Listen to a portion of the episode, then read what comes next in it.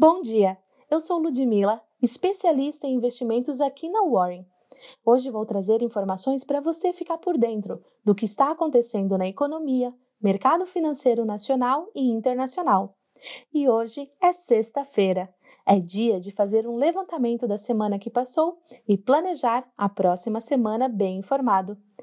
Em uma live que aconteceu na tarde desta quinta-feira, o presidente do Banco Central voltou a falar sobre mais um corte na taxa Selic. Roberto Campos Neto afirmou que ainda há espaço para a queda da taxa neste ano, entretanto, não muito mais. Começamos a ver o volume caindo nas últimas semanas, por isso tomamos medidas. Achamos que o crédito precisa chegar mais às pequenas e médias empresas, conta o presidente do Bacen. Isaac Sidney, presidente da Federação Brasileira de Bancos, também comentou sobre o crédito no Brasil, afirmando que os recursos não estão encalhados nos bancos e que, se não está chegando a quem precisa, todos estão falhando governo, bancos e legislativo. Acompanhando o cenário externo, o Ibovespa registra uma modesta alta nesta quinta-feira os investidores se apoiaram no movimento de realização de lucros após os dados do payroll terem apresentado forte alta.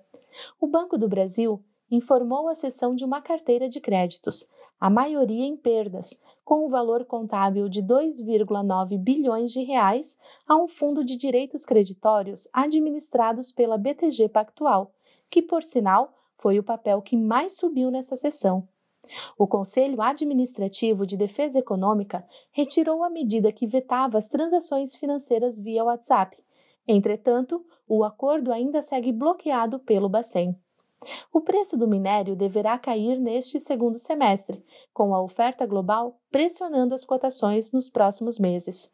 As ações da Companhia Siderúrgica Nacional subiram cerca de 2,5%.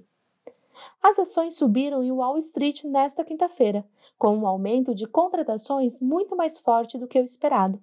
Entretanto, o mercado de títulos paira sobre as incertezas do futuro. Com o aumento dos casos de coronavírus, o crescimento do emprego poderia ser sustentado por quanto tempo? O VIX, índice de volatilidade do S&P 500, recuou para 32 pontos nesta quinta-feira. Os juros futuros passaram a exibir leve avanço na última hora de negócios, enquanto o real se enfraquecia ante o dólar. Mas ao longo do dia, a melhora do apetite pelo risco no exterior imprimia um viés de baixas às taxas. A taxa de contrato DI para janeiro de 2021 encerrou com o mesmo valor da quarta-feira, a 2,07%. O Credit Default Swap de 5 anos do Brasil, termômetro do risco país, caiu para 235,8 pontos. A quinta-feira foi um dia de volatilidade para o dólar.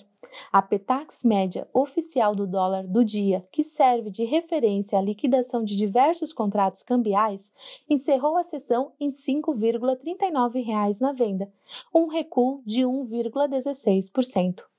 De olho nos seguintes fatos: hoje é feriado nos Estados Unidos, Dia da Independência. Obrigada por acompanhar mais uma edição do nosso Morning Call.